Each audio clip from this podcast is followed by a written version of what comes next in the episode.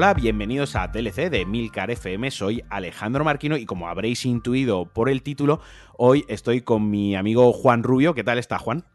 Muy buenas, caballeros. Eh, bien, tío, aquí con ganitas de, otro programa que hacía mucho tiempo que no. Sí, hacía tiempo que no grabamos. Sí, sí. Que te, he liado, esta vez lo he liado también, como leeréis en el, en el título, si sois un poco perspicaces u observadores.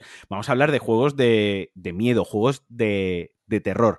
Eh, Juan entre otras cosas, lo podéis seguir en Mr. Dawe. Yo os obligo siempre, la otra vez que vino a grabar también os obligué a que lo siguieseis, entre otras cosas, por, tres motivos. Es una de las personas que más sabe de videojuegos y sobre todo que más sabe de la industria de videojuegos, con más criterio para opinar sobre todo lo que pasa. Segundo, porque eh, utiliza el modo foto de los juegos mejor que los propios desarrolladores. Yo creo que incluso el equipo que, está con el modo foto, vamos a utilizarlo para promocionar el juego, no son tan buenos como tú.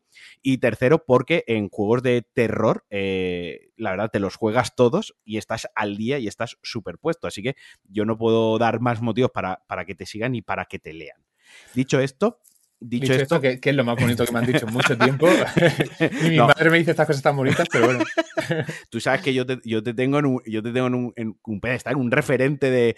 Has escrito y escribes, ¿no? Llevas muchísimos años escribiendo acerca sobre videojuegos y además con reportajes súper interesantes, lo de qué fue de, ¿no? Los, de los proyectos que se quedan ahí a, a medias y que nunca llegan a salir, que me parece, joder, me parece un curro súper chulo, ¿no? Porque tienes que investigar y tienes que, que irte a la hemeroteca Muchas gracias, tío. Que siempre los recomiendo que lo lean porque creo que, es, una, es una prensa o son unos artículos que en España no abundan, ¿no? En la prensa el videojuego en los medios en, España también tienen cierto problema que es el desfase horario, ¿no? Que casi todas las noticias importantes, todo se da en otra franja horaria, la norteamericana, la estadounidense, y aquí pues obviamente muchas veces vamos a rebufo, a no ser que tengas una persona a las 4 de la mañana ahí, por si acaso hay una nota de prensa. Y no hay tanta investigación o tanto artículo así de, sesudo, de ir a buscar, de trabajar, de tomarte tu tiempo y, de divagar, ¿no?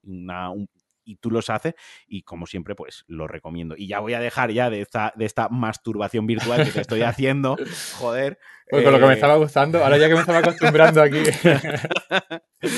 Eh, y vamos a hablar de juego de miedo, ¿no? Que para eso, para eso nos hemos reunido. Estábamos un poco en el off the record antes de empezar, hablando un poco de, bueno, pues vamos a hablar de esto, tal, no sé qué. Y lo primero que yo he puesto sobre la mesa ha sido el. el creo que nos deberíamos ir principalmente a la definición del, del terror, ¿no? O sea, eh, que es el, terror es ese sentimiento o es esa fobia extrema, ¿no? En su máxima, en su máxima expresión y que nace del instinto de supervivencia de, cualquier ser. No, voy a intentar no, que no nos pongamos muy existencialistas, pero simplemente era por plantear las, las bases de todo viene dado de un sentimiento de supervivencia, de que te sientes amenazado y en base a tu, a tu nivel de lo que puedes eh, afrontar esa amenaza, pues tienes más terror, menos terror, y luego está ya las fobias y los terrores que directamente son totalmente incontrolables.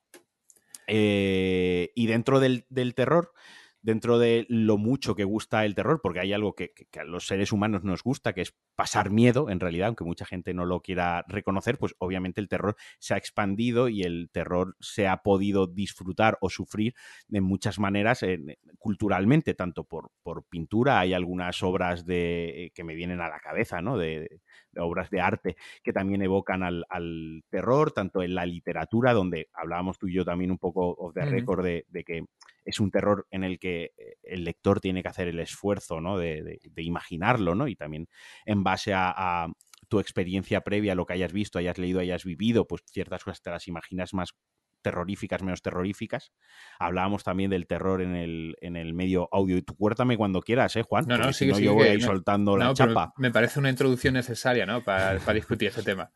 Eh, luego está el terror audiovisual del, del, cine, en el que el espectador juega un papel totalmente pasivo y en el que los sustos, el terror, eh, toda esa atmósfera opresiva o el terror psicológico, porque el terror se puede plantear, también se puede mostrar y se puede narrar de, muchas maneras, ¿no? Desde hace poco vi una película que se llama It's Come at Night, eh, donde el terror era, se sugería de lo desconocido, vi otra película donde el terror venía por lo incómodo de lo social, de las situaciones sociales muy incómodas, de ir a pagar una cena y pagarla tú y que el otro no se ofrezca, por ejemplo, a dividir la cuenta, Mm. ¿no? Es- esas son tonterías, pero que se pueden llevar al terror, ¿no? O ya el terror de películas de jumpscare sobrenatural o gore directamente o, o de grotesco, de- del grotesco físico, pero al final tú ahí eres un espectador, hay un metraje, los sustos o el miedo o lo que tenga que suceder va sucediendo y tú lo vas mirando. Y luego está el terror de los, de los videojuegos donde tú eres el principal actor y que, y que una de las claves es precisamente esa, de que el que activa el susto, el que activa la situación, el que, el que activa el script o el que se mete en la cabaña mal iluminada sabiendo que ahí te vas a cagar vivo, eres tú, ¿no? Y creo que eso es un componente súper importante, el hecho de que seas tú el que va al terror y seas tú el que interactúa directamente y que ese terror venga a, a por ti, ¿no? Y luego en los videojuegos también todo este terror y toda esta sensación de terror, y aquí sí que igual, no sé si estarás de acuerdo conmigo, ¿no? Que es un mal endémico en muchos juegos de terror. Al principio es la, la sensación de, de indefensión, ¿no? Eh, Me venía a la cabeza hace un rato Resident Evil 7, cuando te aparece el primer enemigo de estos que son como, como chapapote, ¿sabes Sí, que sí. te digo? Sí, sí. Que tienes una pistola muy básica y, y le tienes que pegar un tiro en la pierna o decidir dónde le disparas, porque además la precisión de... Es Ethan, ¿no? El, el protagonista. Ethan no tiene una... Obviamente no es un soldado, eso está muy bien llevado, muy, muy- está muy metida en la narrativa del juego. Como no es un soldado, tiene mala puntería, lógicamente.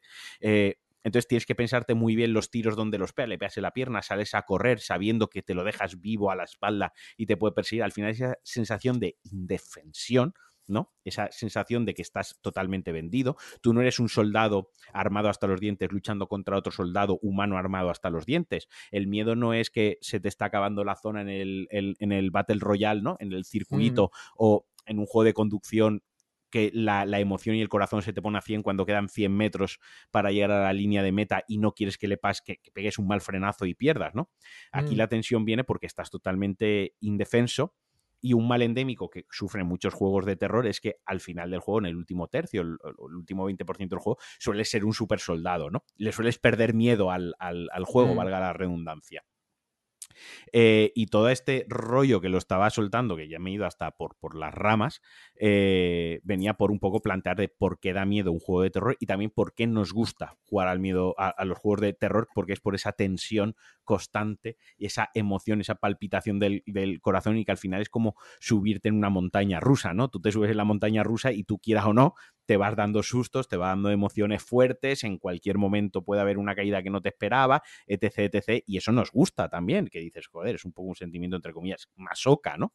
Eh, Y yo creo, per- perdón que te interrumpa, Sí, sí, pero yo claro. creo que, que ahí a dar la clave. eh, porque a nosotros nos gusta ese tipo de emoción, ese, ese riesgo, esa experiencia terrorífica, esa experiencia, entre comillas, incluso si quieres, no cercana a la muerte, desde la seguridad de que sabes que no te va a pasar nada. Porque eso, la montaña rusa, en teoría, no te va a pasar nada. ¿no? O digo en teoría, pero bueno, tú sabes. eh, eh, no sería el, primero que sale volando del carrillo. Eh, igual que en el juego, en un videojuego, sabes que, bueno, en el peor de los casos, ¿qué va a pasar? Pues que apagas la, la tele, apagas la consola y, y estás a salvo, ¿no? Entonces, pues te da eso, esa experiencia eh, que de, si, si un tío con un hacha te persiguiese en la vida real, bueno, pues, quizás no, no te gustaría experimentarlo. Pero si el tío con el hacha te persigue en, en un videojuego, pues bueno, pues sabes que eso que te da un poco esa adrenalina, ¿no? De, ay, que me persigue, me mata. Pero en el momento que lo estés pasando muy mal, o incluso si te coge con el hacha, no pasa absolutamente nada. puedes y por eso- la consola, sí. Exactamente, o reiniciar la partida, lo que sea. Y ahí creo que está esa clave de- del terror, ¿no? De saber que, bueno, aunque sea terrorífico ah, y aunque estés pasando muchísimo miedo, al final es miedo de mentira, entre comillas, ¿no? Estás, estás a salvo y por eso creo que tanto videojuegos como parques de atracciones y cosas de esas tienen tanto atractivo para mucha gente porque te permiten vivir esas experiencias de adrenalina máxima con seguridad absoluta de que, bueno, no... Desde la barrera, ¿no? Exactamente. Dicho esto, para, lo- para los más viejos del, lugar y que me escuchen, todos saben que yo juegos de miedo me gustan, pero no los puedo jugar. Yo soy de esas personas que necesito que alguien los juegue a mi lado, eh, pasarle el mando cada tres minutos porque se me ponen las manos sudorosas. eh, vamos, no te puedes imaginar hasta, hasta qué nivel. Yo soy de esas personas que los juegos de miedo me dan especial miedo, que gente que dice, ah, pero ¿cómo no puedes jugar a esto? Tanto miedo te da. Y digo, sí, de, a ver, de eso va la vaina, ¿no? O sea, es que el juego de miedo tiene que dar miedo, no me jodáis, ¿sabes? Y soy de esos que yo juego los, juegos de, miedo eh, en, bloques de 10 minutos. Entonces, un juego de miedo me puede durar dos años prácticamente. pero, pero sí, al final es, es, lo que tú y yo sé que me da miedo, yo sé que lo paso muy mal, pero al final sé que si ya me está afectando a mi estado de ánimo, ¿no? En plan, apago la consola, eh, me pongo un capítulo de Parks and Regression, que es todo lo contrario, me echo unas risas y a los 10 minutos literalmente no me acuerdo del juego de, del juego de miedo, ¿no? Sí, sí, yo... Eh, a mí me pasa lo que pareció no con los juegos de miedo, pero yo el único juego así multijugador competitivo que juego es el Rocket League. Y siempre juego con mi hermana o por internet, o ahora que está aquí de visita, estuve jugando anoche con ella.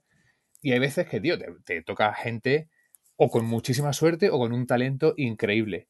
Y anoche echamos cuatro partidas y eh, de verdad, de esto que, le das al balón, rebota y rebota y se mete en, tu portería, o cualquier rebote sale, se les pone perfecto para que marquen, y tú luego haces el tiro de tu vida y pega en el, en el marco de la portería y rebota y no entra, y acaba ya con los nervios mm, por las nubes ahí diciendo, por favor, necesito parar, porque es que si no, es que esta noche no duermo, ¿sabes? Estamos jugando tarde ya entonces, eso es, ese estrés que te genera, o el juego de miedo, o algún juego así no competitivo, y dices, qué, mala suerte tengo porque estoy jugando hoy, tan mal. Y, eso, yo también digo, mira, se acabó, se deja a mi hermana, digo, como perdamos el siguiente, lo quito, porque además somos relativamente buenos. O que no, para competir en esports, maybe no, pero, o sea, a lo mejor no, pero em, eso, pero tío, y digo, mira, fuera, y ya mañana jugamos otra cosa más tranquilita y cogí me acosté y ya mañana es otro día. Porque es que de verdad, hay juegos que, te ponen ahí en, una situación de nervios que dices, mira, paso, no, hoy no es el día para esto. Tú hace poco, igual me, estoy equivocando, ¿eh? Creo, que, creo que no, pero con, tu hermana además jugaste online el Dead Space 3. Eh, ¿Puede ser? exactamente, sí, sí, sí. Sí, sí. Que ahora vamos a tener un, remake eh, a principio de, año. Mm. Eh, remake que honestamente yo eh, no sé si es necesario o no, eh, pero que le tengo unas ganas brutales. No sé tú que tú, yo, estarás con el hype igual que yo. Sí, a mí, o sea, es una saga que, me encantó. Y mira que a mí el primer juego, a ver, el primer juego que es un, creo que es un juego que a veces se, centraron tanto en copiar eh, Resident 4, ¿sabes? Y, sí. y bueno, y siempre copiaban algo de Resident y le cambiaban algo, ¿sabes? Para que no fuese un, clon absoluto. Entonces, por ejemplo, eh, por eso tienes el, mismo sistema de apuntado, pero con lo de la verticalidad, ¿no? En plan, ahora vertical, ahora horizontal. Y le voy cortando las extremidades. Exactamente. Em, y hay veces que como que se olvidaron de darle su toque personal al juego.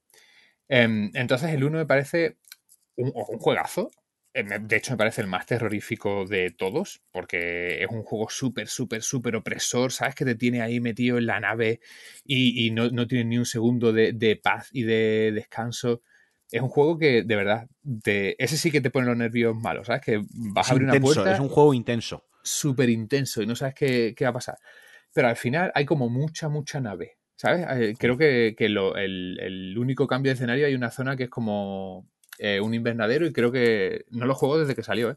Y creo que es el único cambio que hay así de escenario sin spoilear nada, porque si ya no metemos en otras cosas, sí que puedes hablar más. Pero bueno.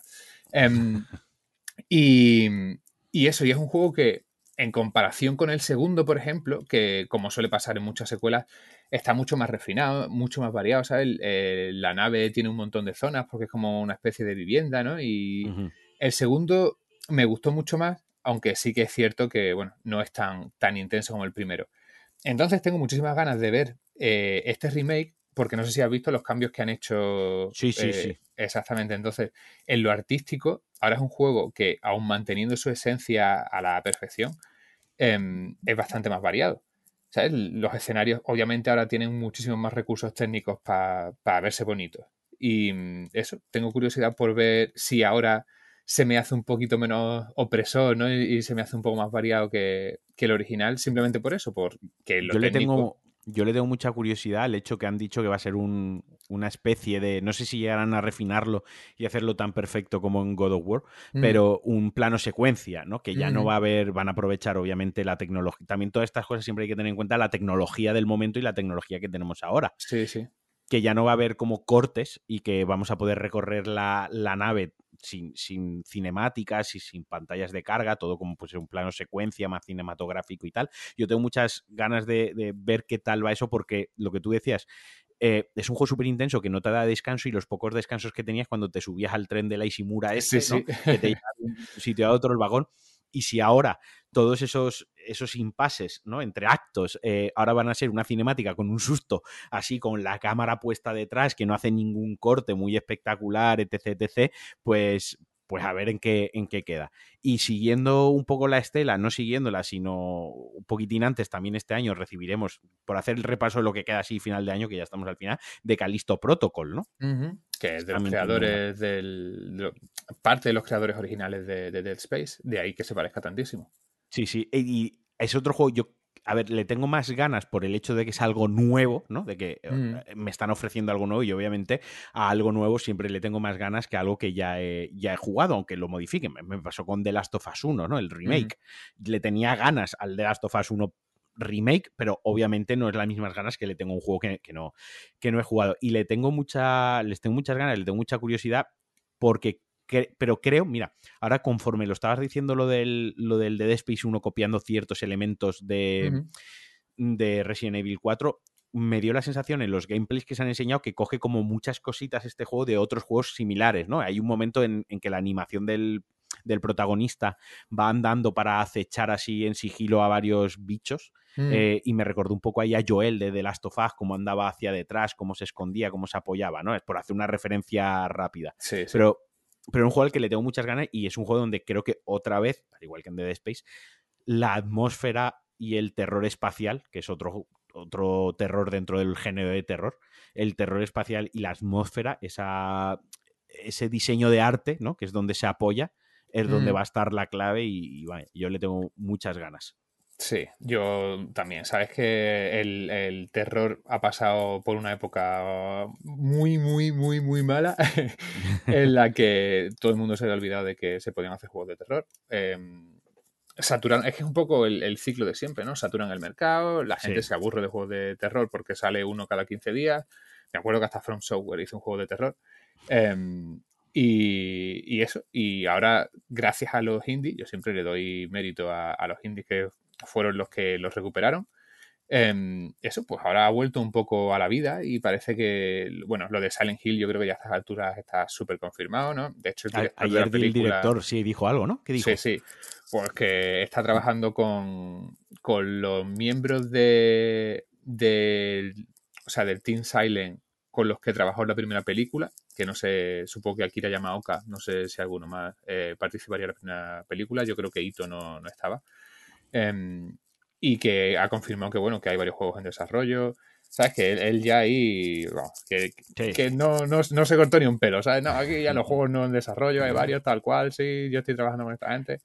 Em, pero bueno, que ya desde que se, se confirmó el, bueno, aparte que se ha filtrado todo ya, y, y, desde que se confirmó el título de, no sé qué, algo de un mensaje, ¿no? De, que suponemos que será la especie esta de PT2, se confirmó que estaba ya eh, calificado en Corea, creo que era.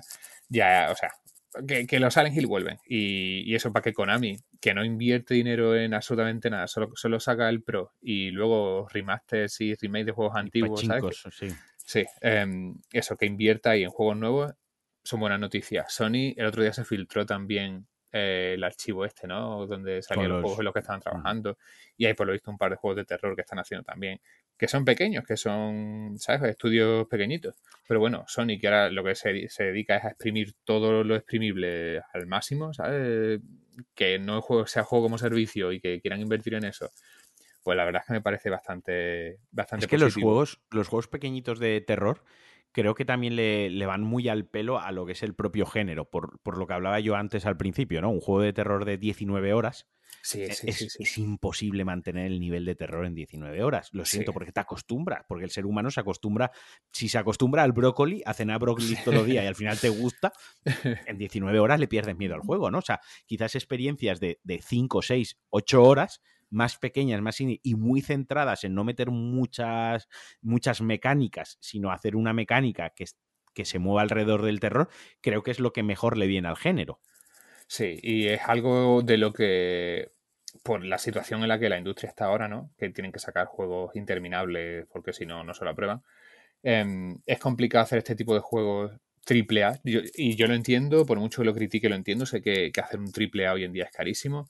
Y bueno, tienes que justificarlo evitando que la gente lo venda en la primera semana, ¿sabes? Y por eso, si vas al sex y te lo compras cuatro días después de que salga y, o sea, le estás quitando una venta al estudio, ¿no? Entonces, bueno, lo entiendo, mm, creo que hay muchísimas maneras de combatir esto, empezando por sacar un juego solo digital, ¿sabes? Que si, si vas a tirar por ahí, pues bueno, eso, no es lo suyo, pero que, hay muchas maneras de combatir esto, en, mi humilde opinión. Em, pero eso, y hay géneros que, que no se benefician de juegos interminables. Y el terror yo creo que seguramente sea uno de los que más sufre, porque tienes que ser un auténtico genio para conseguir hacer un juego que te dure 20 horas y pases 20 horas de, puro terror. Mira, yo creo que eso no. Vamos, vamos a aprovechar esta conversación que está saliendo de manera orgánica porque podemos aprovecharla como para ir repasando juegos ¿no? de terror que mm. precisamente pequen o refuercen lo que estamos comentando. Y ahora que estás diciendo esto de un juego alargado de terror que no consigue mantener la atmósfera y que es uno de sus talones de Aquiles, es Alien Isolation, ¿no? Es un juego mm. que, son 18, 16, 18 horas de juego aproximadamente, que tiene como un momento que a mí esto es lo, peor que me, me, parece tanto en un videojuego como en una película, que es en un libro no te pasa, porque el mm. libro, como sabes lo gordo que, a no ser que te lo esté leyendo digital, pero como sabes lo gordo que ves lo que te queda detrás del libro, o sea, eso es así. Pero en un videojuego en una película aún puedes aún también ver ahora, ver la línea de tiempo de la peli también, pero en un videojuego no se puede saber, que es cuando crees que ha acabado, mm pero luego te meten cinco horas más. ¿no? Eso, eh, a mí eso me parece una... La... Porque cuando llegas al clímax del final, cuando, cuando tienes la satisfacción de un videojuego, da igual, esto sí que da igual el que sea, llegar al final del juego también te produce una satisfacción de deberes mm. hechos, ¿no? De tarea completada, de he empezado algo que lo he acabado. esto no es la colección de Planeta Agostini de coches clásicos que me compró tres... No, esto lo he mm. acabado, ¿vale?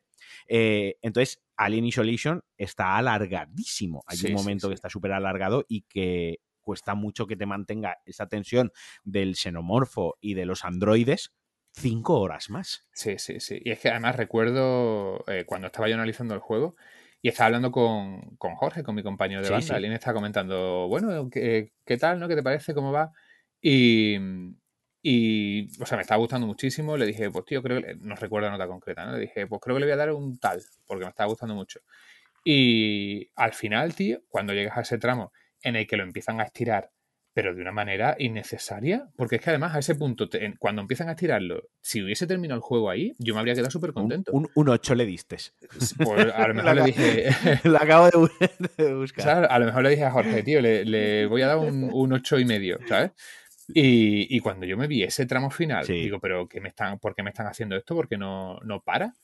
Em, y se lo dije, le dije, tío, le voy a quedar medio punto porque es que el final es totalmente necesario, que no está mal, ¿no? Que, que, bueno, pues te da más juegos, pero es totalmente necesario. Y yo, en lo personal, le bajé la nota por meterme ese tramo innecesario al máximo, que no aporta nada y lo único que hace es decir, bueno, pues venga, pues, vale, más. Sí, sí, no, totalmente, totalmente de acuerdo. Del género del, el género del terror también, como, como todos los géneros de, videojuegos, debido a las limitaciones técnicas, como decíamos antes, y también debido a, la industria, ¿no? Tanto a los consumidores, a lo, a, lo, a lo, lo, que reclaman y lo que les gusta, como también a las compañías, lo que quieren vender, lo que tú decías, la sobresaturación, ¿no? Que a veces aparece un, género y lo sobresaturan. El género del terror, pues ha evolucionado mucho. El mm. primer juego de terror, y no sé si la estoy cagando, pero el primer juego de terror como tal al uso, ya vamos a entenderlo, puede que fuese Alone in the Dark, el primero. Eh, sería, a ver, porque hay, muchos juegos ¿no? que entran ya ahí en esa gama del terror, ¿no? De por dónde empieza el terror.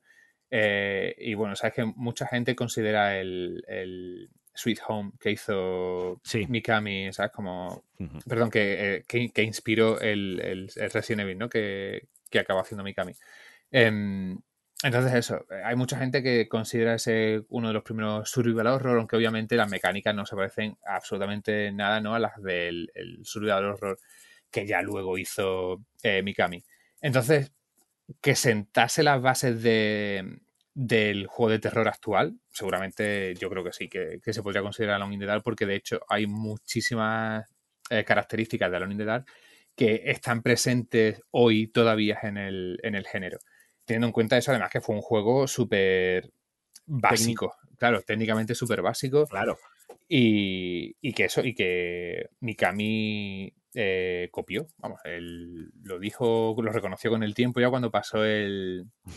el bueno, de hecho, fue el, creador de, de, Alone in the Dark. Y esto creo que no se sabía y se lo dijo él a, Pablo Grandío, al director de Vandal, en una entrevista. Le dijo, mira, ahora que ya ha acabado el, el NDA, ¿no? Que tenía firmado con, pues no sé con quién sería, supongo que sería también con Capcom en su momento. Que Capcom supongo que le pagaría dinero eh, a, quien lo llevaba el, el juego es Acclaim, ¿no era? ¿no? Era Atari, ¿no? Atari, sí, sí, Atari.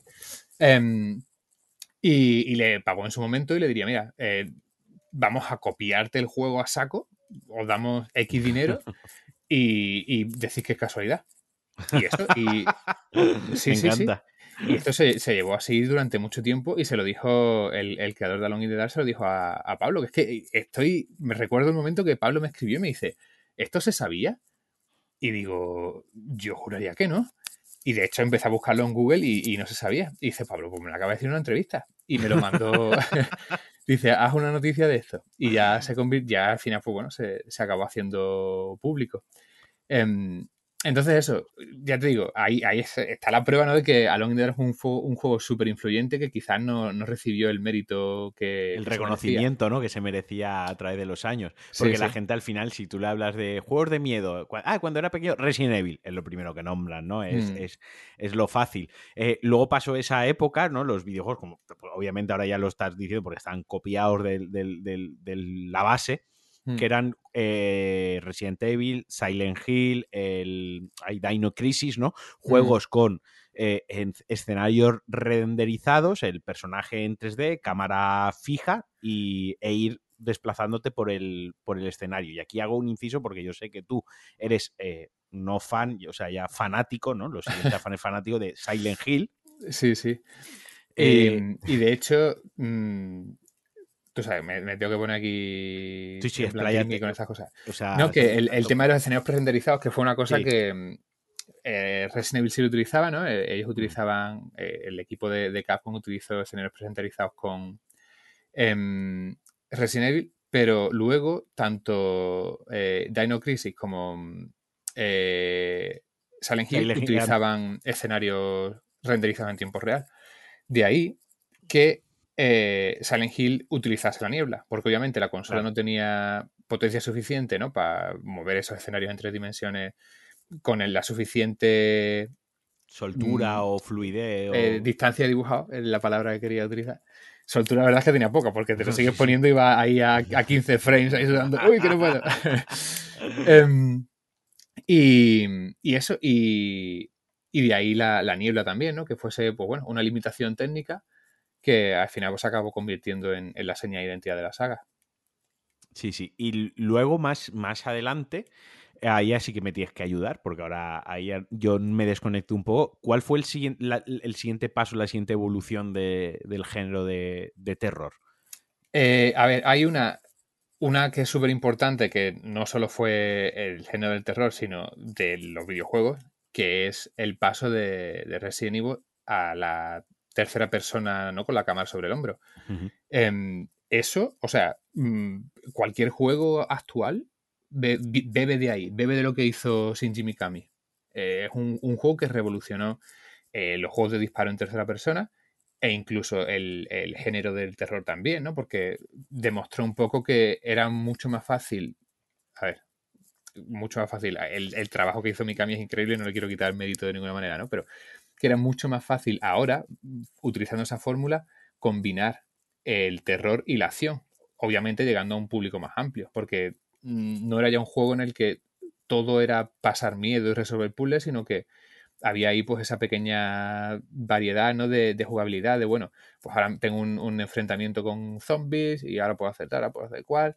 No es solo eso, le apunto a la cabeza o le apunto al cuerpo, o le apunto a los pies y ahora quedo con esta llave.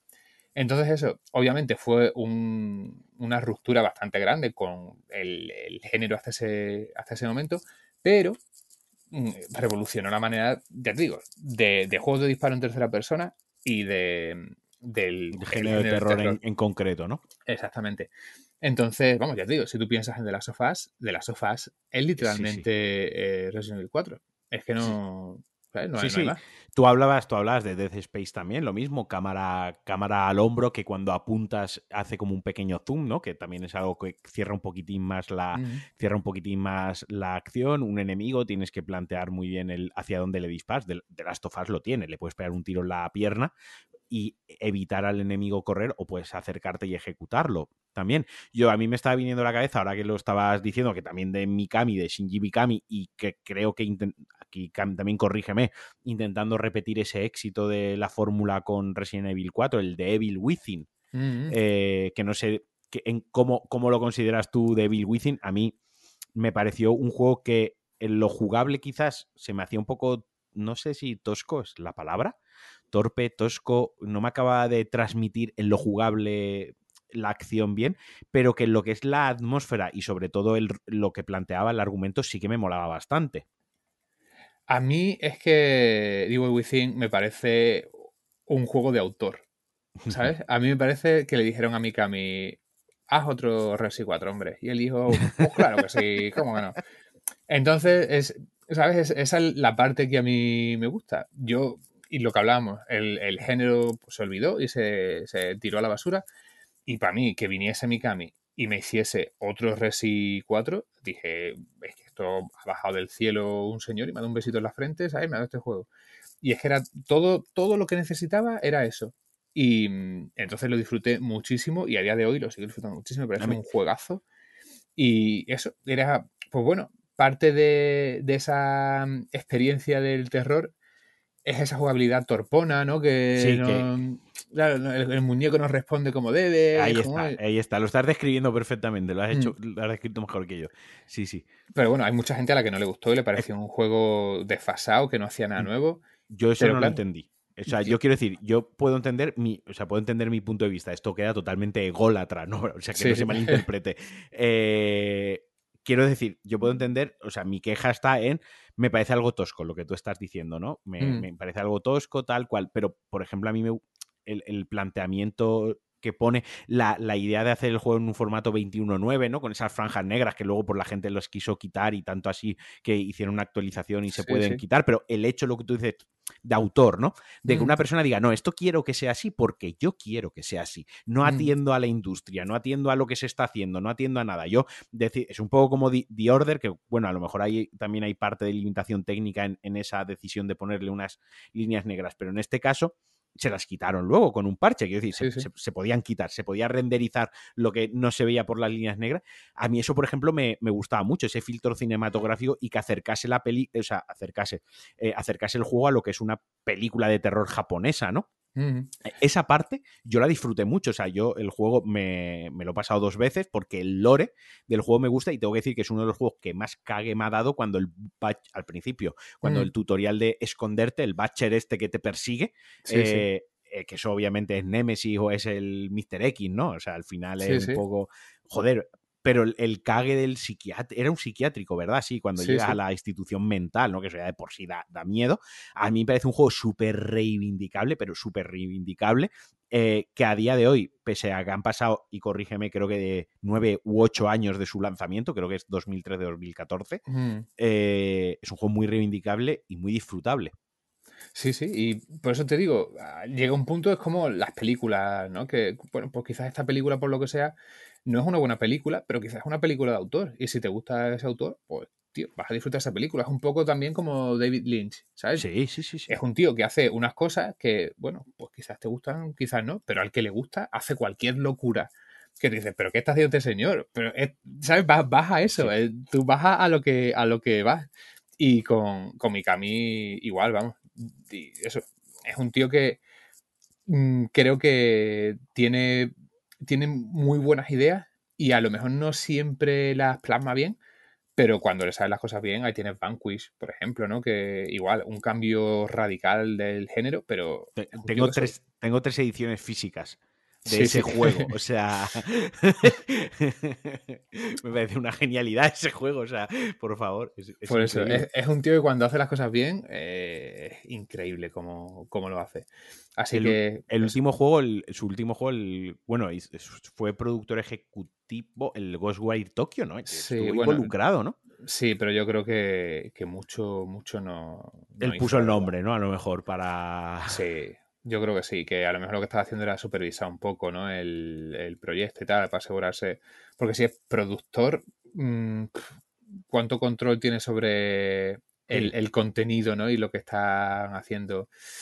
No sé, me gustaría saber cuánto hizo, pero vamos, es un juego también que de hecho, y desde mi humilde opinión, su mayor problema es intentar convertirse en un juego comercial que le gusta a todo el mundo. Y Ahí un poco esa fórmula Ubisoft, ¿no? Y coger, venga, mundo abierto, y ahora tienes que ir a este sitio y desbloquear la siguiente zona, no sé qué. Y te digo, creo que ese es el principal problema que tiene Em, porque si hubiesen hecho un juego lineal en el que simplemente eh, explotan un poco la ciudad de Tokio, las diferentes criaturas, ¿no? Los yokai, y vas para arriba, para abajo, tal cual, porque los momentos así más, más guiados son increíbles.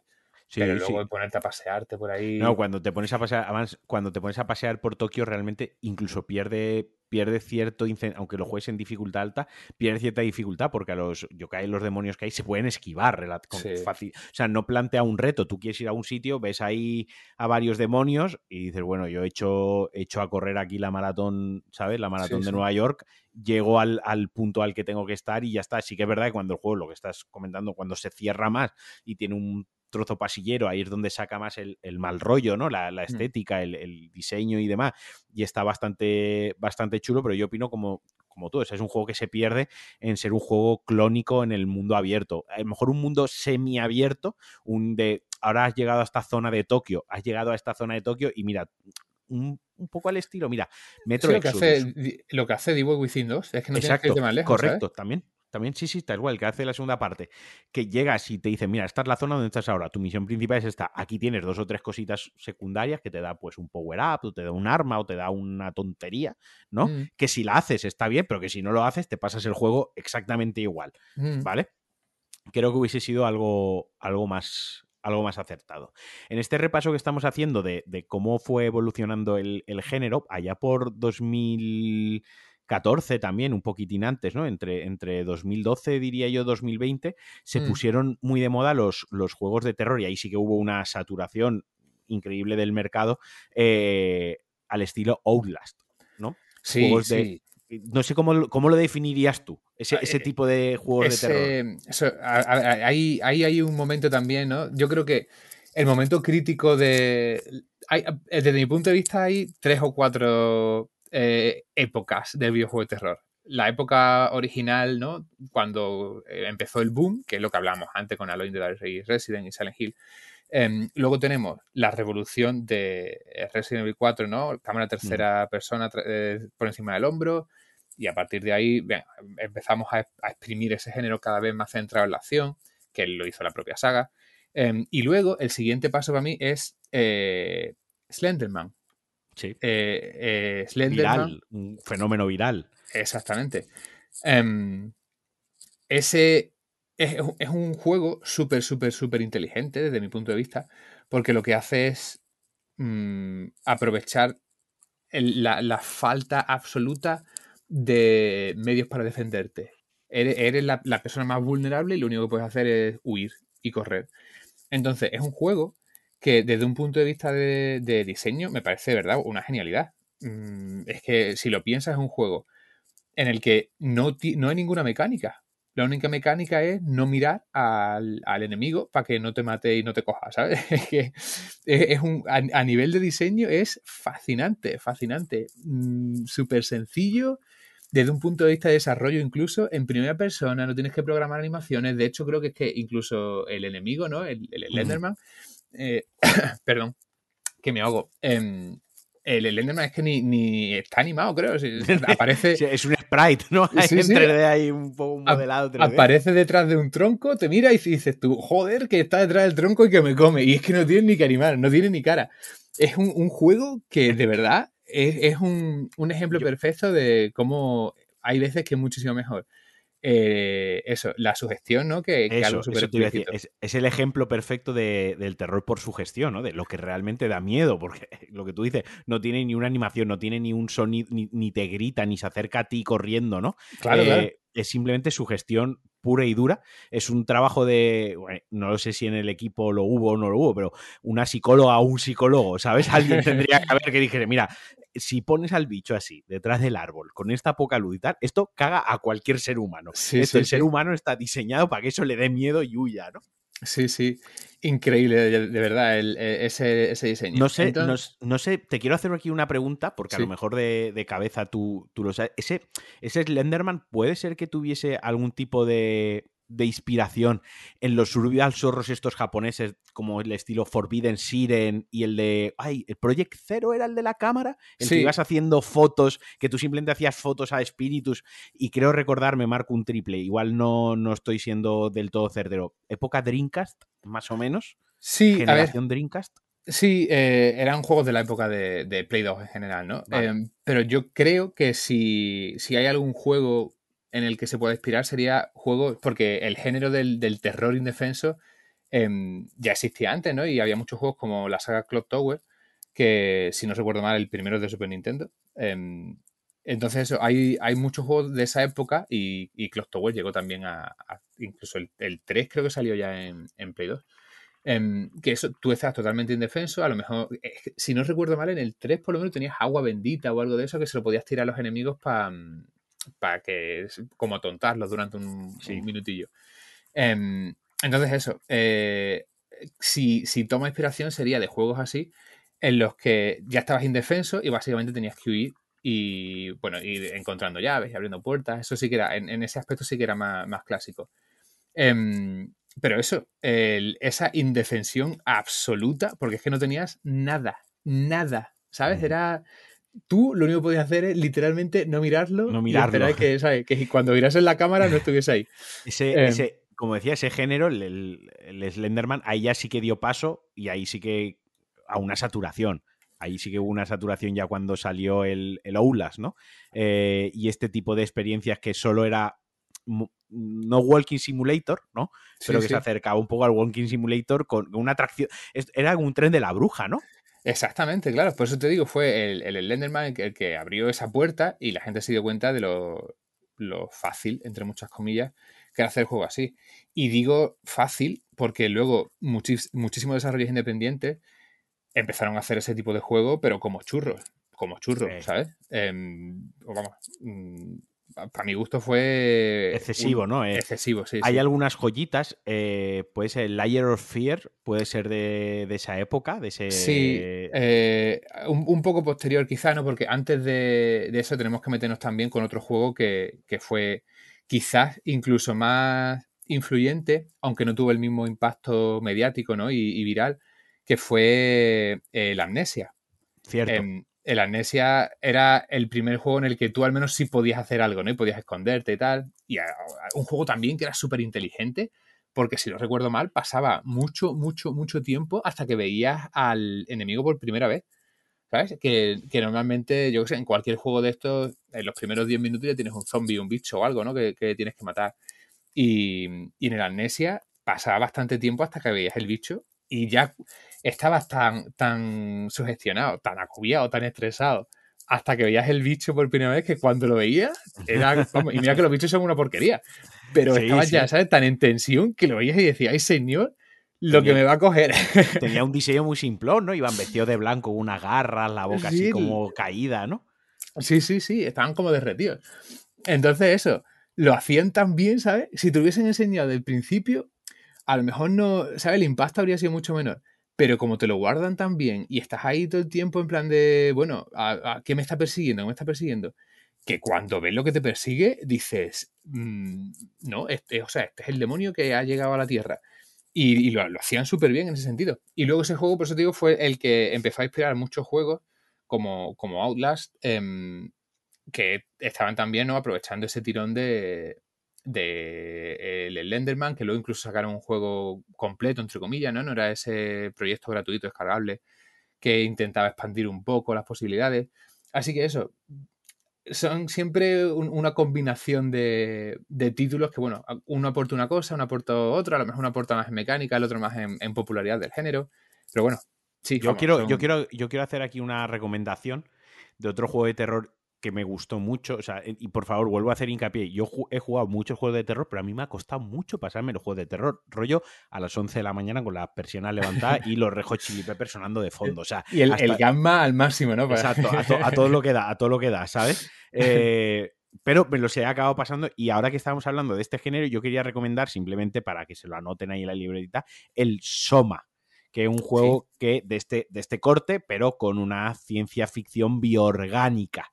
¿No? Eh, muy chulo, tampoco quiero contar mucho más, pero que era de este, de este corte, pues de, cuatro objetos en la mano, de resolver algún puzzle y al final todo es la, ambientación, el no querer mirar y a ver con qué te sorprendes. Imagino que tú lo jugaste también en, su día. Sí, sí, sí, y me flipó, me parece un juegazo el, el Soma, la verdad. Es un juego que lo cogí un poco así en plan de, bueno, a ver qué me encuentro, ¿no? No, no tenía tampoco muchas muchas expectativas en, en el juego y vamos, me, pareció increíble. Que Soma, estoy casi seguro de que es también de los creadores de, de Amnesia, ¿no? Que es de, de Frictional Games. Pues tenemos la tecnología. Ojo, una cosa buena es que a día de. Eh, Frictional Games, sí, correcto. Correcto. Claro, que esos son los que han hecho el, Penumbra y el Amnesia y eso.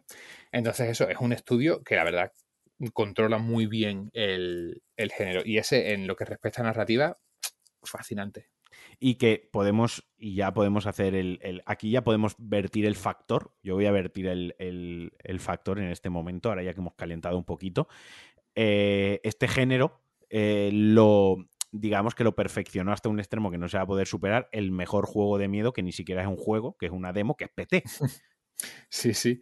Para, mí, es, em, para mí es el mejor. Para mí es el mejor. Por, por, por o sea, lo que estamos hablando de la sugestión y que con tan pocos elementos de tantísimo puto miedo. Sí, sí. Eh, Kojima es Kojima, tío. Y él es un tío que sabe lo que hace. Yo. Además, tío, que esto otro día. Eh, porque me parece un, un, debate riquísimo para otro día.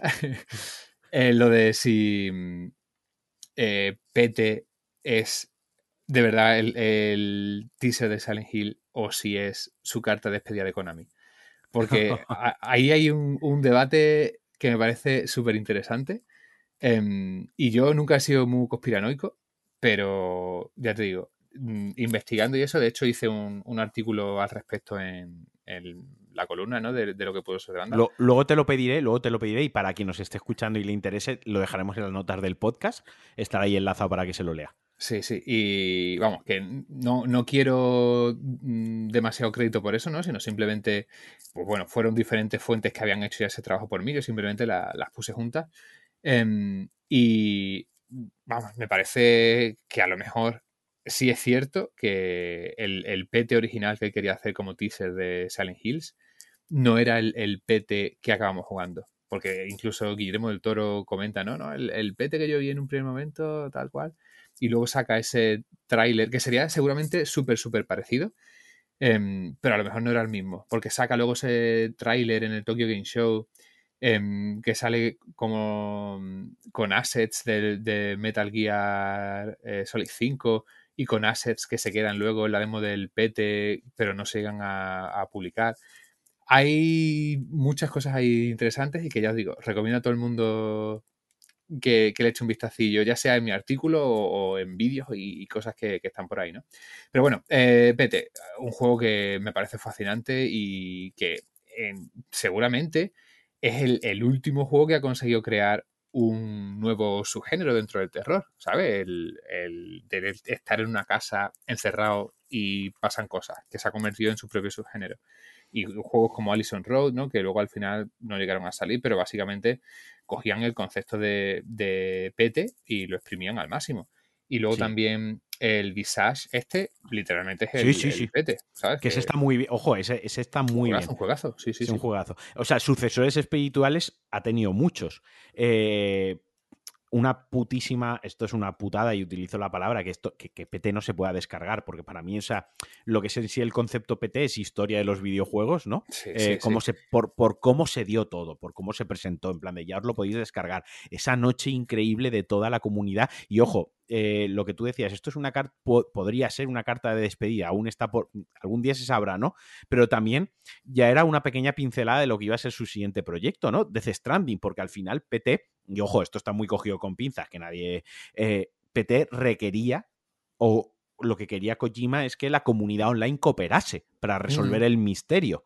Toda esa noche con gente haciendo streamings de, pues mira, yo consigo que el teléfono suene, pues yo he llegado hasta aquí, todo eso luego se ve plasmado, no de la misma manera, pero luego en Death Stranding, esa ese componente humano y de cooperación y de conexión con el que está obsesionado Kojima en, sus proyectos, ¿no? Mm. Y era algo que también lo, requería, tío. O sea, era como un puzzle con un montón de mecánicas casi invisibles y, casi imperceptibles, pero ahí metidas, y que con un puto pasillo eh, te ponía malo, tío. Te ponía malo. Sí, sí. sí. o sea, eh, es, un genio. Yo, Kojima, y, mira que tampoco soy el mayor fan de Kojima. Pero es que lo que ha hecho ese tío, como ya digo, yo creo que no hay ninguna demo que haya restablecido un, género como lo hizo Pete, porque es que de verdad, en cierto modo, pienso que este renacimiento del género que, estamos viviendo y que yo estoy súper contento, ¿no? Que eso, que compañías, o sea, EA, Electronic Arts, que habrá compañía menos centrada en el jugador, ¿sabes? Y, más centrada en los beneficios que, que Electronic Arts y que haya dicho, pues, ¿sabes qué? Vamos a hacer un remake de un juego single player ahí, de miedo. O sea, y eso yo creo que hay que agradecérselo a Kojima y, al, boom de Pete. Igual que todo, bueno, que yo qué sé, eh, pues eso, que Sony esté trabajando en varios proyectos de terror, o que em, eso, alguien haya dicho de Calisto Protocol. eso te iba a decir, de Calisto Protocol, alguien ha puesto dinero ahí para que eso sea real. Ahí está, cuádruple A, ¿sabes? Que de hecho en una presentación interna lo dijeron que, que era cuádruple A, ya no era triple A, que era cuádruple A. que ha metido ahí alguien un montón de dinero para hacer un juego así, que eso, incluso Konami esté volviendo a hacer juegos de miedo. Em, o, los, remakes que está haciendo Capcom, ¿no? Con, son buenos remakes de su Resident Evil. No, se está, no se está conformando con hacer. O sea, Capcom ahora mismo, su saga Resident Evil, y, cuida esa porque es la que tiene. La saga Resident Evil te podrá gustar más o menos hacia dónde ha virado, ¿no? Pero yo mm. creo que lo que es objetivo y está ahí es que la cuida. Y la, prueba irrefutable es Resident Evil 8, un planteamiento que quizás se aleja un poco más de ese terror claustrofóbico de Resident Evil 7, que a mí me parece una genialidad como, como amante que soy del género del terror en el cine, me parece, mm. me parece una oda al cine de terror buenísima. El 8 se aleja un poco más en pro de la acción en ciertos momentos, ¿no? Con, con un miedo más de vampiros, licantropía, que eso a lo mejor lo tenemos algo más trillado por, por la cultura pop, por la cultura popular pero que ahora coge y te sacan un modo en tercera persona, que nadie ha pedido, ¿no? Pero ellos te lo sacan. Sí, sí. Eh, van, a seguir actualizando el juego. El motor este que tiene, el motor gráfico este que lo están utilizando para, ¿cómo se llama? Es el R eh, ¿no? sí, sí. Que lo están utilizando para juegos de terror, porque ese motor lo podrían licenciar para un montón de tipos de juego que funcionaría súper bien, lo están explotando por ahí. Quiero decir, el hecho de que le pongan ese mimo y que cuiden eh, tanto el terror también es una prueba de, lo sano que está el género a día de hoy. Sí, sí. Y, como bien dices, tío, también hay que darle mucho mérito a, Capcom, porque eso, Capcom también ha demostrado que puedes hacer juegos de terror, tío, que te duren lo justo y necesario y que funcionen y que vendan bien, ¿sabes? Sin necesidad de, de ninguna cosa rara.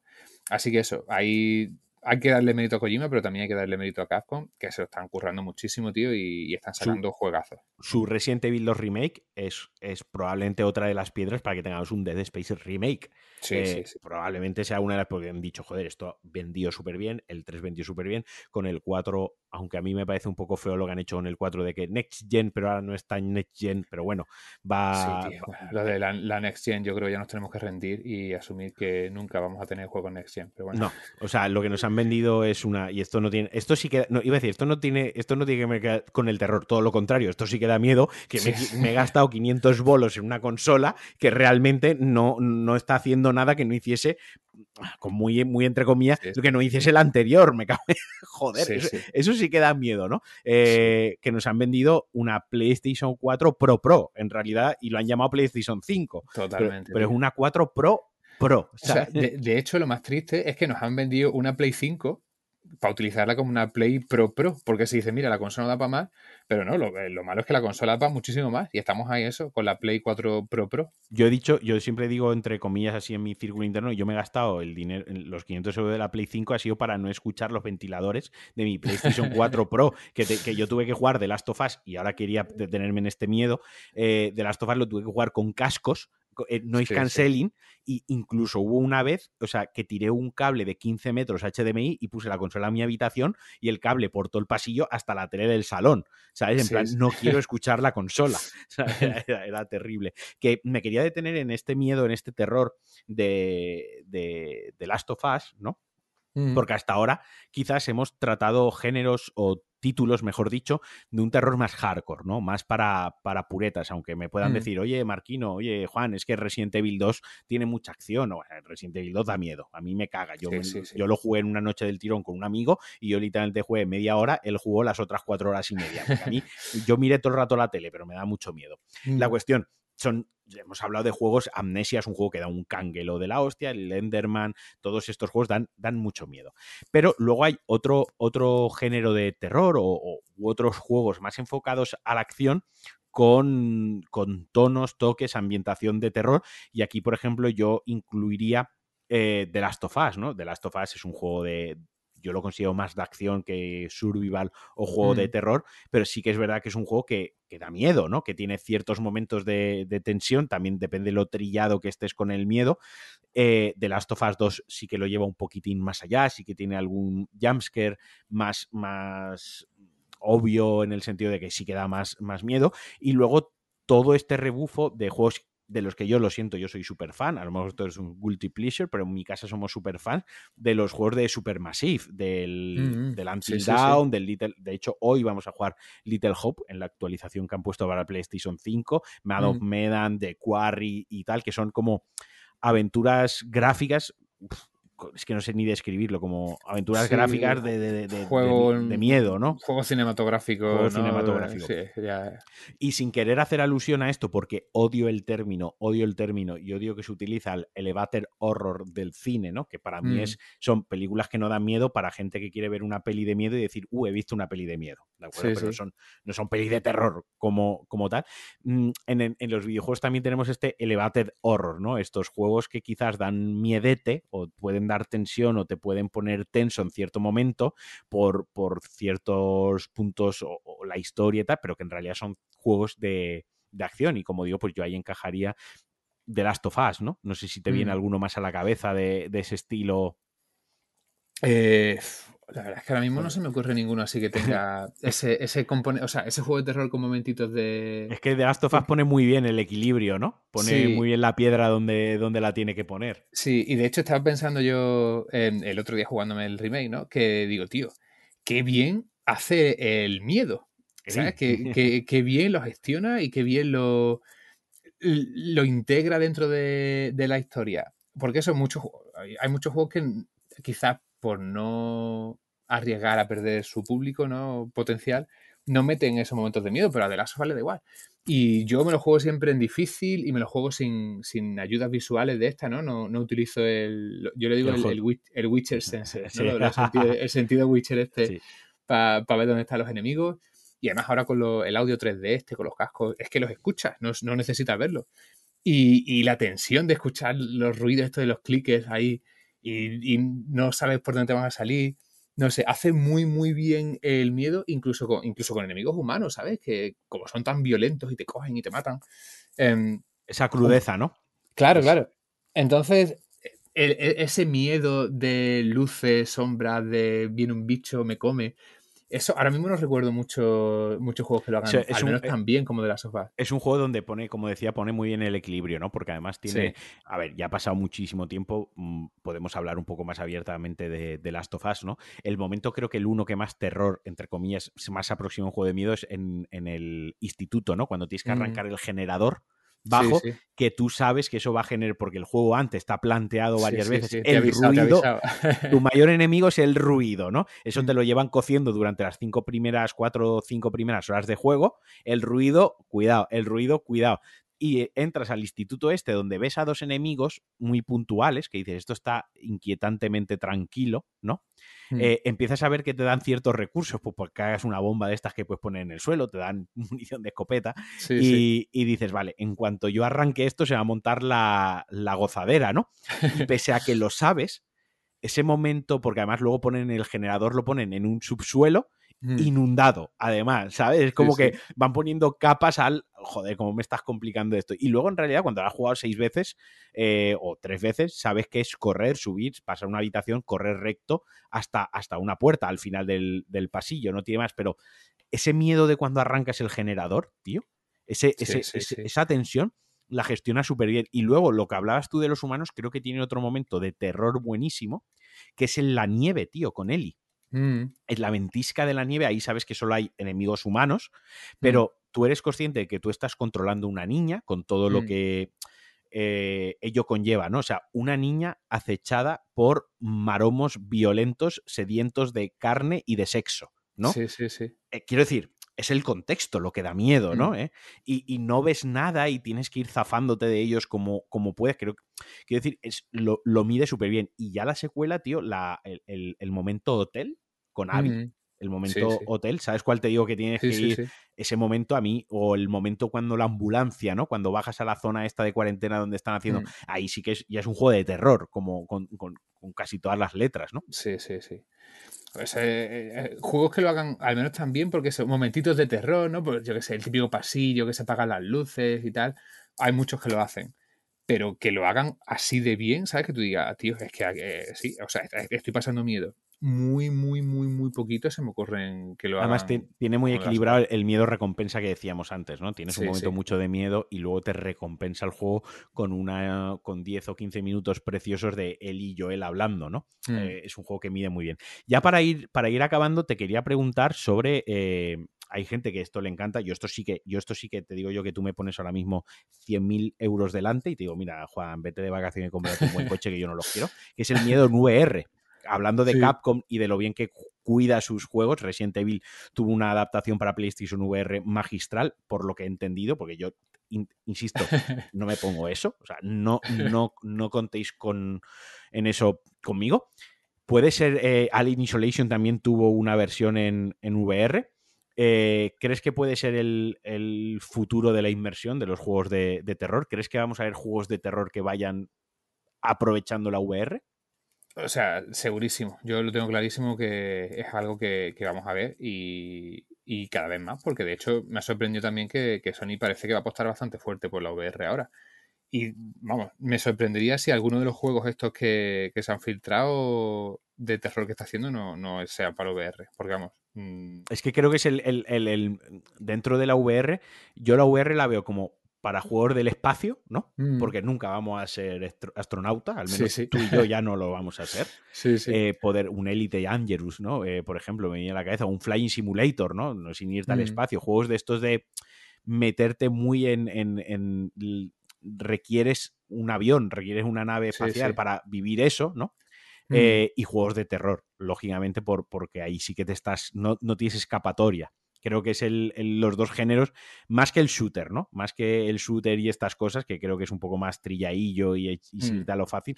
Creo que donde puede tener la VR mucho nicho son en experiencias de ese estilo y en el terror. Creo que el terror, pero restringido a que no tanta gente lo juega, pero creo que ahí podría tener un recorrido brutal. Sí, y yo lo único que creo, ¿no? El, el problema con, con el terror en VR es que el terror en general tiene que darte la oportunidad de, de poder huir, ¿sabes? Em, y huir en VR es un coñazo, tío. Huir en VR, sí, sí, sí, porque te pega una patada al perro. Claro, Eso te marea y no, no te mueves con soltura. Entonces eso, o, o hacen algún tipo de, de VR que no maree, ¿sabes? No, no, no, sé cómo se podría solucionar ese problema, la verdad. Es el problema real del VR, es el mareo, ¿no? Es sí. porque es una cosa del oído interno, como no le cambié el oído interno al, al, ser humano. Entonces, eso, el, el, tema de que tú te puedas dar la vuelta, correr, marear, o sea, sin marearte, no sé, lo, lo veo complicado, pero me gustaría, me gustaría ver cómo se acercan a, a esa fórmula. PT, por ejemplo, es una fórmula que da muchísimo miedo y en la que no puedes huir. No, ahí no, no, si, si, te coge, te coge, ¿sabes? Sí, sí. No. Entonces, eso, em, es una fórmula que, bueno, que tiene potencial, pero claro, es una fórmula que se sostiene durante dos, tres horas como mucho. Y lo que hablamos, podemos sacar un juego de dos, tres horas y que sea rentable. No sé, es, difícil encontrar ese equilibrio. Oye, dime. ¿El Scrum que va a salir ya, creo que la semana que viene sale, ¿no? O dentro sí, de poquito. En, sí, sale, porque lo han adelantado. Lo han adelantado. ¿Qué opinas? Em, ¿Cómo lo ves? Yo tengo mucha curiosidad, la verdad. Al principio lo vi y dije, no sé yo. Pero luego, cuando me enteré que era un juego así mucho más recogido, incluso experimental, ¿no? En cierto modo. Sí. Eh, me, empezó a llamar más la atención. Así que, vamos, lo, probaré. A ver qué. Yo, eso es que estoy tan cansado, tío, de juegos genéricos, hechos sin. sin alma, tío. Es que es un juego sin alma, ¿sabes? No. Son juegos que, en plan, un tío en una oficina dice, uh, pues el anterior de saga X vendió 20 millones, hazme otro. Y dicen, pero es que no tenemos ninguna idea para hacer esto. Tenemos una idea buenísima para hacer otra cosa. Pero no, no, mm, me da igual. Yo lo que quiero es que me hagas, ¿sabes? me hagas esto porque el anterior vendió 20 millones. Y es algo que, por ejemplo, se ve en la saga Need for Speed, ¿sabes? Que a mí me encanta, me encanta la saga Need for Speed. Pero, tío, veo mm, los juegos que están sacando. De hecho, el último me llama un poco la atención así porque... Por el estilo gráfico, ¿no? claro, por lo menos han cambiado los gráficos. Em, y eso, y, y, saber que el SCON es algo que a priori no va a ser, yo qué sé, un shooter genérico, Digo, pues mira, tío. Sí, porque va a em, tener más, más parte de, puzzle, ¿no? También de, resolver algún rompecabezas sí, y sí, eso parece. Así que por eso te digo, me, llama, ya me llama más la atención de lo que me llamaba. Porque es que cuando salió el tráiler y eso y las imágenes dije, pues no sé, pero vamos, a ver, a ver si nos sorprenden. Yo todo lo que sea terror, compro, vamos.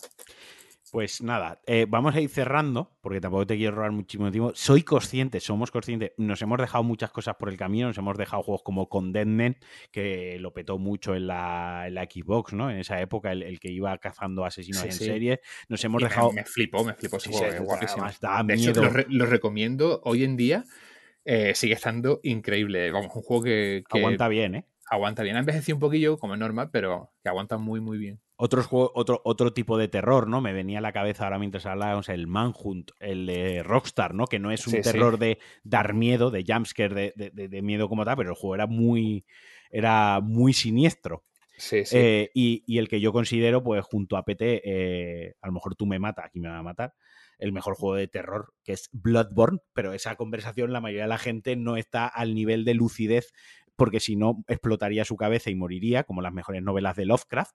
Pero a mí me parece un juego de terror, no por el miedo en sí, sino por precisamente la inspiración que tiene del, del, terror. Yo, eh, yo lo siento, pero aquí, si existe Silent Hill 2, no puedo permitir que, se meta en esta lista otro juego. O sea, es, el cenit del, videojuego de terror psicológico, ¿vale? Eh, Silent Hill 2. Es que, tío, y me parece absolutamente irrefutable y cualquiera, a ver, que entiendo que a lo mejor si te lo pasas, en el momento no, consigues apreciar todas las cosas que hace a nivel de terror psicológico. Eh, hay, yo qué sé, yo me lo he pasado un montón de veces, tío, y ya, tú sabes, cuando te lo has pasado cinco veces, la sexta ya juegas un poco, y también habiendo trabajado, ¿no? En, en videojuegos y eso, ya juegas como con otra mente, ya no vas a disfrutar el juego, sino que vas un poco a analizarlo y te das cuenta de las cosas que hace, tío, para darte miedo. Y es que es una genialidad, pero una genialidad a todos los niveles. Em, hay una cosa que para mí seguramente sea, yo qué sé, una de las cosas más inteligentes que se han hecho nunca en un juego de terror psicológico. Tú siempre tienes tu mapita, ¿no? Y tú lo primero que haces es cuando llegas a una zona nuevo, nueva, abres el mapa a ver qué hay por ahí. y por supuesto, exactamente, vas mirando en todas las puertas, ¿no? Qué puerta se abre, qué puerta no se abre, porque se te van marcando en el mapa. Em, y llegas a una zona en la que es una habitación con seis puertas, ¿vale? Em, creo que son seis. Y abres el mapa, ¿no? En plan de, bueno, pues a, qué, a qué zona da cada puerta, a qué puertas abre. Y cuando abres el mapa solo hay cinco puertas. Entonces, ese detalle, eso ya te, dispara las pulsaciones. Dice, bueno, pues e, en esta puerta me morí yo. Em, y obviamente, ¿qué, ¿qué haces? Es que cualquier persona lo que hace es abrir todas las puertas que están en el mapa. Nadie va a abrir la puerta que no está en el mapa. Y de todas las puertas que están en el mapa, ninguna se abre. La única que se abre es la que no está en el mapa. No hay absolutamente nada detrás de la otra puerta. ¿Sabes? La puerta para continuar. Pero Esa, eso, simplemente que esa puerta no se haga en el mapa y que las otras no se abran y es así, es que eso te, destroza la cabeza. Es que dices, madre mía, madre mía, lo que está detrás de esa puerta. Y no hay nada. Es que es terror psicológico. Eh, sí, porque estamos hablando de Silent Hill 2 2001, PlayStation, PlayStation 2, ¿no? O sea, sí, sí, sí. Que, no te podían poner unos graficotes que te con iluminación ray tracing, ¿no? O sea, esto al final era un mapa. Lo que tú le estás describiendo, un, un mapa que es un dibujo de cuatro líneas. Literalmente, literalmente. Entonces, por eso te digo, tío, es un juego que jugaba también con esas cosas, ¿sabes?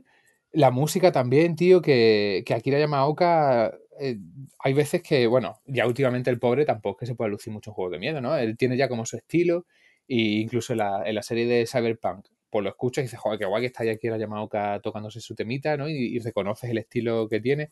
Pero a nivel de diseño de sonido, el tío también es un auténtico máquina, tío. Eh, hay una zona también en Silent Hill 2 que es eh, unas escaleras, ¿vale? Y tú simplemente a esas escaleras esas escaleras no, no, hay nada. Lo único que eres tú bajando con el sonido de los pasos, ta, ta, ta, ta, y la música sonando. Y es música de esta machacona, ¿no? De, de Hill, de ta, ta, ta, ta, ta, ta, hay como aporreando chapas. Em, y es una escalera larguísima. Si la bajas andando, creo que son dos minutos y pico. Si la bajas corriendo, son 50 segundos. O sea, una escalera larguísima. Y la música nunca sigue el mismo patrón para que tu cerebro no pueda acostumbrarse a ese sonido.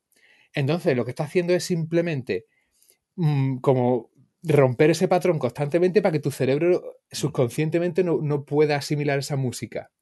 ¿Sabes lo que te quiero decir? Sí, sí, sí, Para que no encuentre, no esa zona de confort en la repetición, en acostumbrarse. Exactamente, exactamente. Entonces, tú estás bajando por unas escaleras que no se acaban, que no sabes a dónde dan, y la música mm, te está destrozando el cerebro subconscientemente para que tu cerebro.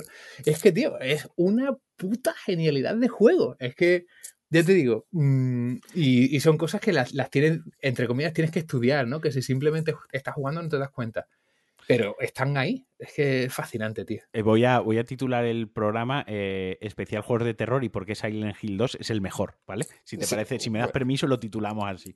Por supuesto, pero te, puedo hacer un, monográfico, tío, de, Silent Hill 2. Lo he jugado tantas veces. Y, tío, cosas, yo qué sé, en plan, hay, hay un pasillo por el que pasas 400 veces, ¿vale? Y nunca pasa nada, pasas por ese pasillo, y una de las veces que pasa, suena la radio pues ya está, ¿sabes? O sea, se acabó, dice, venga, pues, pues se acabó, aquí, aquí me quedo. Aquí arranco la consola y la tiro Exactamente. Entonces, luego igual, no pasa, no pasa nada, es que por eso es lo guapo de terror psicológico, tío. No pasa absolutamente nada, pero suena a radio y tú dices, joder, la que viene.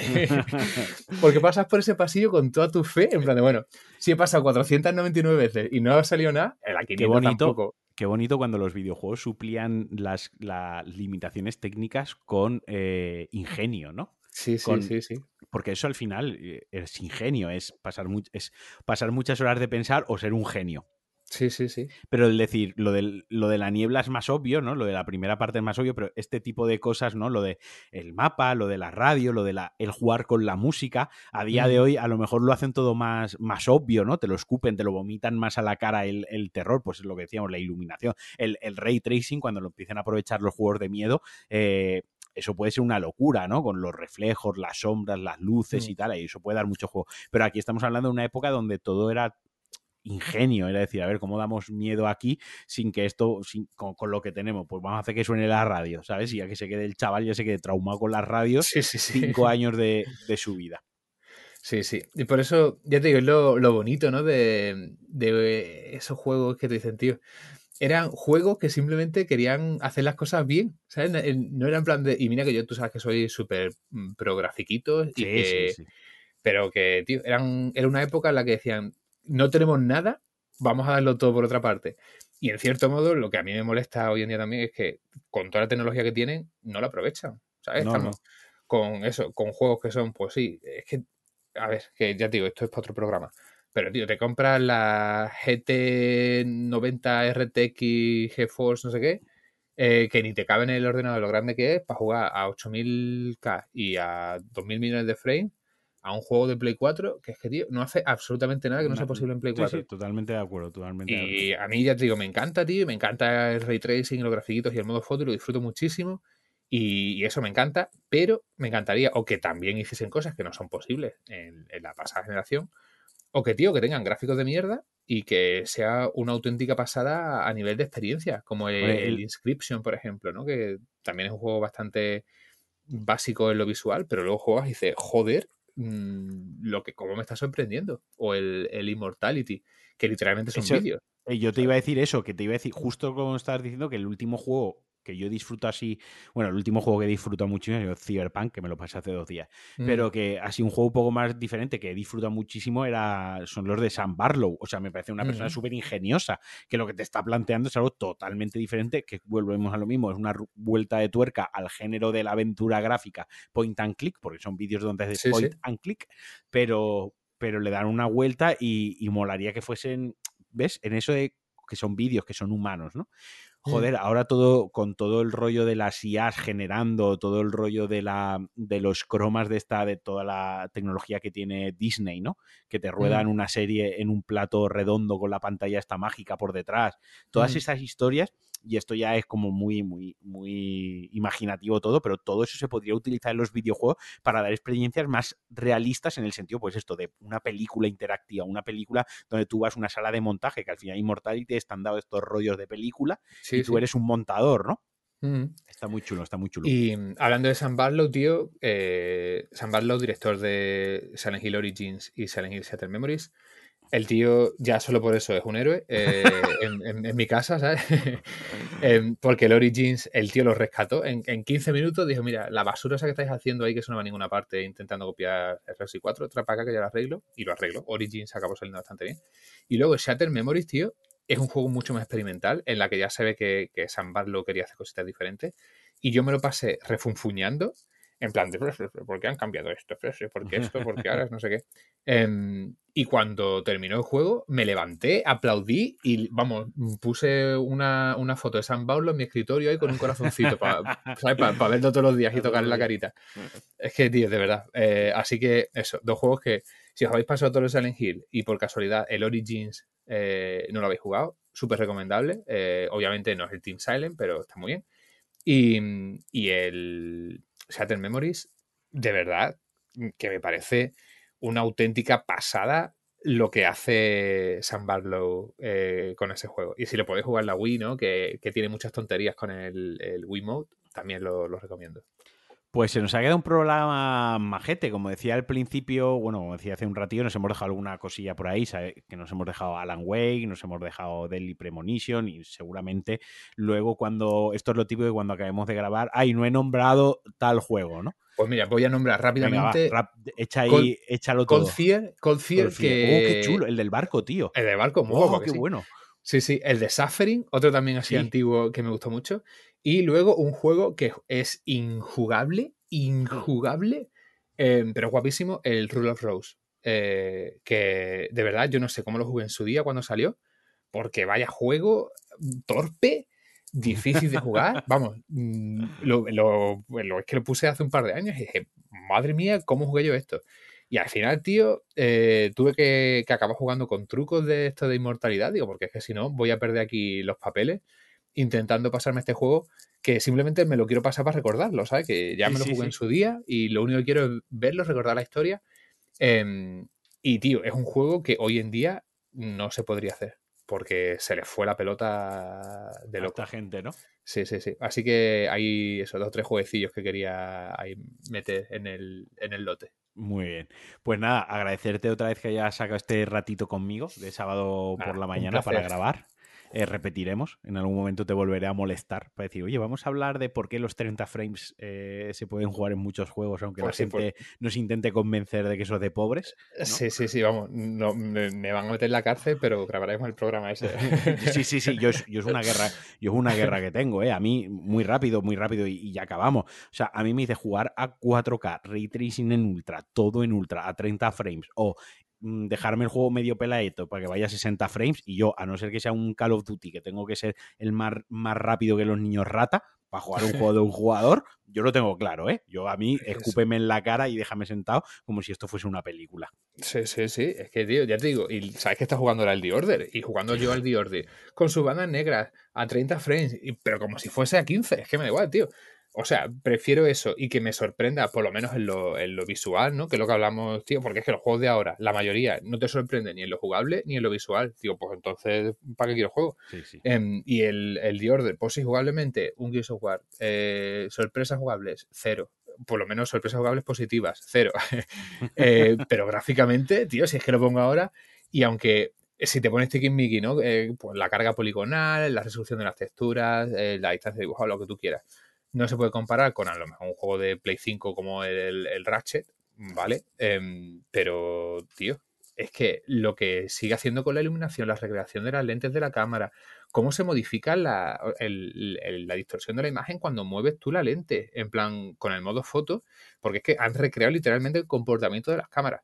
El, el- la- el tratamiento de los materiales, todas esas cosas, tío, pues si no me vas a sorprender en lo jugable y me vas a dar un jueguecito muy básico, por lo menos en los gráficos. Dame ¿sabes? esto Que al yo, menos. me- claro, me puse la Play 4 y dije, tío, la Play 4 no me compraba Play 5 con este juego.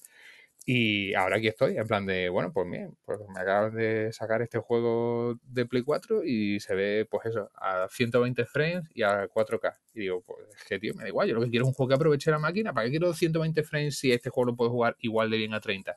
Y Sácame la 30. Sí, sí. Y que se me caigan los huevos jugando al menos. Y que la mayoría de la gente no tiene una tele para que vaya a 120 frames, que eso es otro Claro. tema, ¿sabes? Pero bueno. Sí, sí, pues si la mayoría de la gente no tiene la tele ni, ni bien configurada. Ni bien calibrada. de- sí, sí. Sí, que- y que no es culpa de la gente. es que no, no, es- obviamente, claro, no, no, no, no, claro, claro. no, hay, no, no. no hay suficiente información, las teles por defecto te vienen con el modo este de telenovela puesto, ¿sabes? Que dice, bueno, me voy a ver esta película que ha costado 400 millones hacerla, en el que el director ha medido perfectamente cada plano y ahora la tele te la pone cortándote las bandas negras, te la pone ahí con el modo este de telenovela como si fuese grabado con una cámara de los 90, sí, ¿sabes? sí, sí. Y el modo suave con todo el mundo como si hubiese un filtro del Instagram. Como si hubiesen Pero- drogado todos de ahí, como si fuese Sí, drogado sí. la, la- la serie. Sí, Es que, tío, en fin, ya te digo. Eso para otro, otro día tenemos ahí por un rato. Pues nada, como siempre, muchas gracias a todos los que hayáis llegado hasta el final. Ya sabéis que si me queréis apoyar, lo podéis hacer en patreon.com barra Alejandro Marquino, que tenemos ahí un grupito de gente muy maja en Telegram hablando todo el día de videojuegos. Esta mañana estábamos discutiendo cuál era nuestro GOTI. Bueno, digo discutiendo porque estaban hablando realmente es Elden Ring. Y como siempre, os mando un besote, un abrazote muy fuerte a todos y adiós.